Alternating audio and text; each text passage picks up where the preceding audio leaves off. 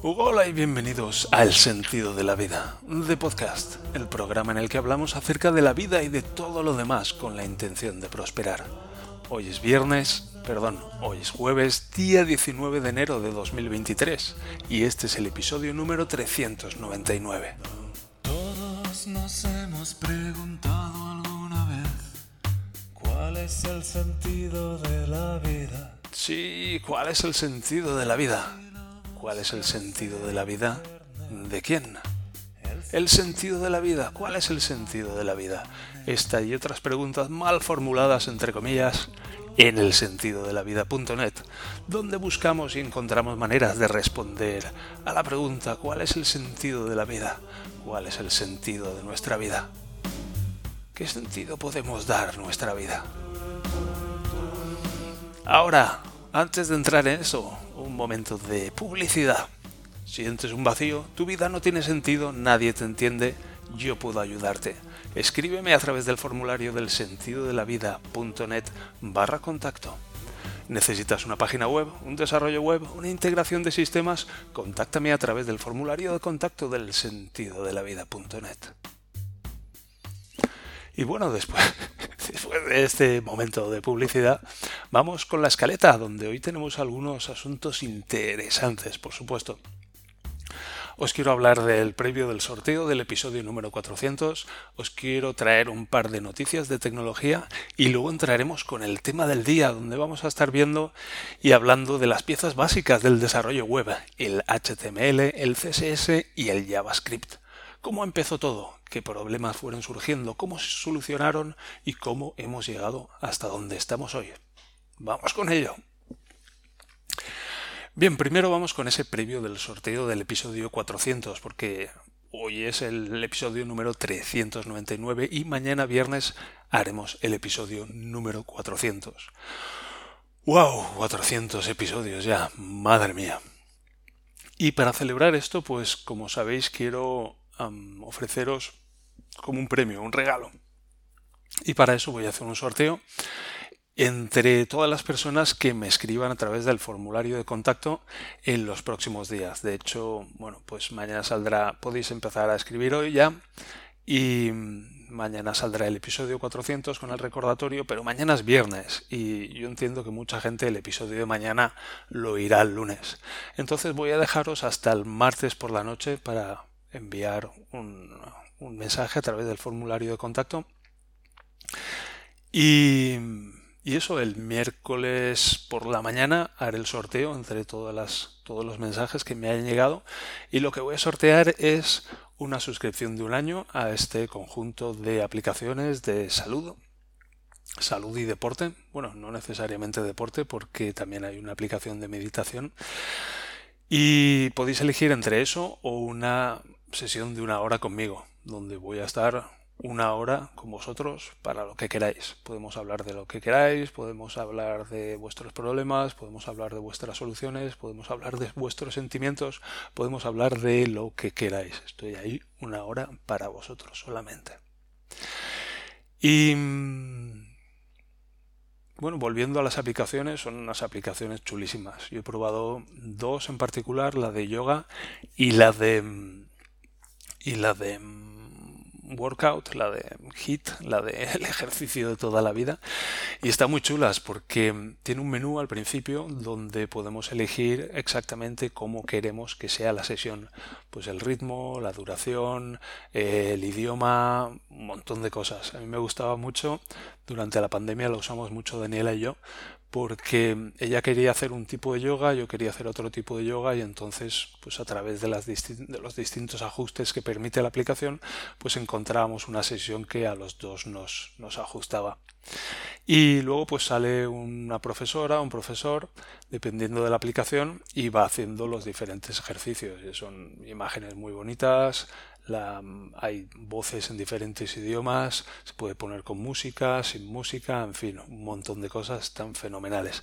Así que, bueno, pues es una dura competencia para esa oferta de una sesión conmigo, la verdad. Pero bueno, me voy a dejar sorprender. Así que si queréis podéis empezar a escribirme un mensaje con lo que queráis y estoy pensando si, si algún mensaje en particular porque, porque cómo habéis llegado al sentido de la vida. Me podéis contar lo que queráis. A falta de que si me ocurra algo mejor, pues me enviáis simplemente un mensaje. Tenéis un formulario de contacto en la página principal del sentido de la vida.net y si no en el sentido de, de la vida.net barra contacto. Ahí tenéis un formulario de contacto que es el mismo, pero bueno, ahí lo tenéis más a mano si lo queréis recordar mejor así. Así que eso es todo. Desde ya me podéis enviar mensajes y todos los que me enviáis un mensaje hasta el mm, martes a las 12 de la noche, pues entraréis en el sorteo de ya sea este, una suscripción de un año a este conjunto de aplicaciones o a esta sesión de una hora conmigo. Así que ya lo sabéis, a participar. Luego entramos en un par de noticias que tengo. se me ha ocurrido hacer una pequeña sección de noticias. En particular, pues tengo dos noticias de tecnología. Y la primera es que OpenAI cobrará por el uso de ChatGPT, que bueno, es algo que ya veíamos venir, pero que se confirma. Y supongo que habéis probado ya ChatGPT, que es esta inteligencia artificial que, que lleva ya pues como mes, un par de meses haciéndose muy popular, que sorprendente lo que puede, lo que puede hacer. Y, bueno, pues eh, toda esta gente que está detrás de, de ChatGPT, pues ha invertido mucho dinero en, sacarlo adelante y bueno, pues también las infraestructuras y todo lo que tiene que ser mantener todo eso y pagar a los ingenieros que hay detrás y todo, pues vamos, que necesitan dinero y es justo que así sea y van a empezar a cobrar por el, por el uso de ChatGPT y he leído que lo van a hacer por, em, por cantidad de peticiones a la API.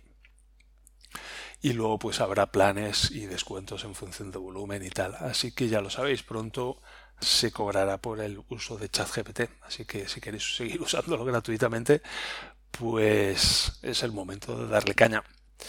Y luego hay otra noticia, no es una noticia, pero está relacionada con lo anterior, y es el, último episodio de Joan Boluda en Marketing Online, que me ha gustado mucho, que es una entrevista a ChatGPT. Y lo que ha hecho es que ha cogido, supongo que habrá hecho una entrevista así escrito donde le hace preguntas de marketing online y también acerca de sí mismo, de, de, la inteligencia artificial y de cómo funciona, y ha cogido las respuestas que le ha dado y les ha puesto voz con, una, con un sintetizador de voz y, las ha intercalado como si fuera una entrevista con una persona de verdad. Y entonces está muy, está muy curioso y son impresionantes las respuestas que da a las preguntas y, y también pues también impresiona pues oírlo con una voz y es como si fuera una persona, es impresionante. Os dejo el enlace en las notas del programa, en, en la escaleta, y con eso ya vamos a pasar al tema del día, que es el desarrollo web. Un poco la historia de, del desarrollo web. Yo, mi primera página web he estado pensando y la escribí en 1996. Y por entonces, perdón, estoy todavía tocado de la garganta. Por entonces yo trabajaba en la, bueno, estaba estudiando en la universidad y, formaba parte de la revista de la escuela, del Biela. Y tenía ya un personaje que dibujaba que se llamaba Ceferino Quemado, ¿veis? Os he hablado alguna vez de, de Ceferino Quemado. Y... A ver que quite los mensajes que me lo dejan encendido. Y lo que ocurre es que mm, tenía una, una, pequeña página web, era un fichero de HTML, donde tenía algunas viñetas de Ceferino quemado. Y bueno, pues lo hacía editando con el Notepad de, de, Windows y todo en puro HTML, pum, pum, pum, lo ponía ahí con sus enlaces y sus encabezados y tal. Y luego lo, lo subía al servidor y cuando quería cambiar algo, pues tenía que entrar en el fichero y hacer los cambios adecuados. Y con esto os puedo presentar la primera de las tecnologías del desarrollo web, que es el llamado HTML, que son las siglas en inglés de Hypertext Markup Language, que es un lenguaje de marcado de hipertexto. El hipertexto es un texto que puede contener pues, como enlaces a, otras, a otros sitios. Entonces esto es un lenguaje de marcado. Un lenguaje de marcado quiere decir que hay una serie de etiquetas que cada etiqueta, por ejemplo, la etiqueta para un encabezado es la llamada H1. Entonces se coge un encabezado, se escribe en un fichero de texto plano normal y para decir al ordenador esto es el encabezado, lo que se hace es poner a la izquierda y a la derecha dos etiquetas de dónde empieza el encabezado y dónde termina. La etiqueta donde empieza es, se utilizan los símbolos de menor, menor que y mayor que, como sabéis estos dos triangulitos, entonces es menor que H1 mayor que y con eso tenemos una etiqueta de, de, aquí empieza el encabezado y al final del encabezado se pone la misma etiqueta pero entre el, el triangulito que abre a la izquierda y el H1 se pone una barra inclinada de manera que se le dice aquí se cierra esta etiqueta con este tipo de etiquetas eh, se puede dar formato a un texto. Se pueden hacer negritas donde se le dice esto va a ser una negrita. Entonces son esas mismas etiquetitas pero con B de bolda. Luego con I, bueno esto ha cambiado, no sé, no sé si sigue siendo la I ahora mismo, creo que sí. Se le puede decir que esto es itálica. Vaya. Y así se le da, va dando formato al texto. Luego hay también una etiqueta para, los enlaces, donde se pone a href y se pone la, la, dirección a la que se le va a enviar. En fin, las etiquetas se pueden hacer más o menos complejas porque hay etiquetas que aceptan parámetros suplementarios. Entonces, pues ya digo, se puede el lenguaje HTML se ha ido haciendo más complicado y más sofisticado, pero la base es el uso de esas etiquetitas y en algunos casos algunos parámetros. Ahora, con esto funcionamos bien durante una temporada y había uno de esos parámetros que a partir de un cierto momento se le podían dar a las etiquetas HTML para dar formato a las cosas. Quiero decir, por ejemplo, si hacemos una etiqueta de esto va a ser negrita, pues se le puede dar un cierto estilo a esa negrita. Entonces él puede decir, vale, esto va a ser una etiqueta de bold pero además le vamos a pasar el parámetro style donde detrás ponemos igual y entre comillas y entre comillas vamos a poner por ejemplo font weight dos puntos y 400 y entonces se le puede decir cómo de negrita va a ser esa letra. Es un valor que va entre 100 y 1000 creo que es que dice al ordenador cómo de negrita es esa letra. Entonces se le pueden pasar diferentes parámetros, por ejemplo, se le pueden pasar los márgenes, si tenemos un encabezado que tenga un margen por arriba o que tenga un margen por abajo, que tenga márgenes a la izquierda o a la derecha, se le pueden dar diferentes estilos para seguir dando estilo al, al texto y a los diferentes componentes del texto. Ahora, a medida que esto se fue haciendo, fueron surgiendo diferentes problemas y el principal problema es que si tenemos varias páginas, imagínate que tenemos un sitio web donde tenemos varias páginas, tenemos la página principal, luego tenemos una página de contacto, otra página de acerca de nosotros. Entonces, como que es difícil seguir el hilo de los estilos que estamos dando mejor en esta página le doy negrita 400 y en esta otra página se me ha olvidado que el otro le he dado negrita 400 porque esto lo he hecho otro día y no me, no me acuerdo ya de lo que hice el otro día y le doy negrita 800. Entonces la negrita en una página y en la otra deja de ser la misma. Y queda un poco incoherente entre páginas. Entonces lo que se hizo fue crear lo que se llama la CSS, que son Cascade Style Sheets, que son las hojas de estilo en cascada, donde se extrae toda esa información de, de los estilos, se deja solamente el HTML y toda esa información de los estilos se pone en una página separada, que es un fichero .css.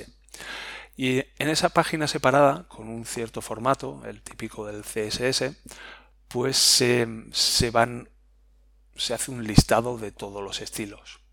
Y luego simplemente pues esos estilos se aplican a las diferentes páginas. Con lo cual tenemos todos los estilos centralizados en un sitio y podemos hacer cambios y añadir nuevas páginas y automáticamente todos esos estilos se añaden. Lo cual hace que el aspecto de la página del sitio web a través de todas sus páginas sea consistente. Estas son las dos primeras tecnologías. Ahora, luego hubo un problema. Mira, me he olvidado, me he olvidado del PHP.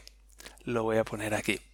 El PHP vino a solucionar el problema de que las páginas son estáticas. Por ejemplo, tenemos una página, tenemos una página web y, y esa página es estática. Si está solamente hecha a base de HTML y de CSS, es una página estática que está siempre igual. Entonces, supón que, por ejemplo, tenemos un, un blog. Tenemos un blog donde, pues, en la página principal del sitio, por ejemplo, se presenta la, la última entrada del blog. Aparece este texto. Entonces, ¿qué sucede si yo escribo otra entrada del blog? Tengo que entrar a la página principal y tengo que meter ahí todo el texto del blog y tengo que actualizar esa página. Entonces, PHP es un lenguaje de programación que lo que permite es crear contenido dinámico. Es decir, yo tengo una página y el contenido de esa página se, va a actualizar dinámicamente. Cada vez que esa página se cargue, se van a seguir una serie de algoritmos y se va a adaptar el contenido de esa página en función de esos algoritmos. Por ejemplo, cada vez que se cargue la página principal dirá, vale, un momento, ¿cuál es la última entrada del post, del blog? Porque esto es algo que va cambiando a medida que yo vaya añadiendo entradas en el blog. Y irá a la base de datos, mirará cuál es la última entrada y entonces la cogerá y la pondrá en la página principal. Entonces la ventaja de eso es que ya digo, se puede crear contenido dinámicamente. Se pueden gestionar, por ejemplo, también los comentarios. Si quiero tener comentarios en el blog, pues puedo tener una cajita donde la gente pueda meter un comentario y entonces mm, la próxima vez que se cargue esa página se pondrá la entrada del blog y además se dirá, un momento, hay comentarios aquí, vamos a ver, se irá a la base de datos y mirará si hay comentarios, sí hay tres, vale, pues los ponemos aquí abajo, uno, dos y tres. Y con PHP y siguiendo unos algoritmos que se programan, se puede hacer, ya digo, que una página web cambie dinámicamente. Ahora, después de un cierto tiempo muy contentos con esto, nos dimos cuenta de que había una cierta limitación. Y es que la limitación de este conjunto de tecnologías HTML, CSS y PHP es que hay que recargar la página cada vez para que los cambios tengan efecto. Entonces se creó una capa adicional que es la capa de JavaScript que a pesar de, he leído muchas veces que JavaScript no tiene nada que ver con Java, que es otro lenguaje de programación, pero yo sí que encuentro que tiene muchos parecidos. Pero bueno, yo soy un aficionado en esto. Y este es el duro momento en el que me enfrento a la realidad de que soy un aficionado en esto. De ahí ese, de ahí ese silencio incómodo. Y lo que tiene bueno JavaScript es que se pueden hacer cambios en la página web sin la necesidad de recargar nuevamente la página. Es decir, por ejemplo, pensemos en los likes de Facebook. Cuando leemos un artículo, se ha cargado toda la página y queremos darle un like. Entonces vamos y le damos al, a la manita con el pulgar hacia arriba y entonces se hace un cambio, se incrementa el, contador o cambia de color o lo que sea. Ese cambio tiene lugar inmediatamente sin tener que recargar toda la página. Es decir, solo se recarga una partecita pequeña de la página. Y eso es lo que hace JavaScript. Es la, la gracia de JavaScript. Ese poder hacer cambios en partes de la página sin tener que recargarla completamente. Entonces esa es la parte interesante de esta tecnología. Y bueno, pues actualmente tenemos el desarrollo web que está hecho de estas cuatro partes, HTML, CSS, PHP y JavaScript y con esto estamos bastante contentos. Luego a partir de JavaScript pues han surgido diferentes entornos, marcos de trabajo, frameworks mm, como React o como Vue o como Node, JavaScript, en fin, una serie de cosas que, que permiten hacer toda esta parte de la interfaz de usuario pues más y más sofisticada. Es algo que se está desarrollando mucho en los últimos tiempos. Pero bueno, con esto ya tenéis una idea de cómo surgió todo esto de las páginas web y de cómo fue evolucionando, como primero pues con una tecnología estábamos muy contentos y luego se complicó la cosa a medida que iba creciendo y se nos ocurrió otra cosa para volver a simplificarlo y separar el contenido de los estilos y luego estuvimos contentos con eso un tiempo hasta que dijimos mm, necesitamos páginas web que cambien dinámicamente entonces le metimos PHP y luego se nos ocurrió eso de que podíamos cambiar simplemente partecitas de la página sin tener que recargar toda la página. Y así nació el JavaScript. Más o menos. Así que bueno, con esto ya tenéis unas ideas acerca del desarrollo web y de, cómo funcionan estas tecnologías y de cuál es su historia. Así que con esto vamos a terminar el episodio que llevamos ya casi 21 minutos y recordaos ese sorteo, ya podéis escribir a elsentidodelavida.net barra contacto y enviarme un mensaje y entrar en ese sorteo de ese, esa suscripción anual a, estas aplicaciones o a una hora de, de tiempo conmigo. Así que podéis elegir si ganáis el concurso.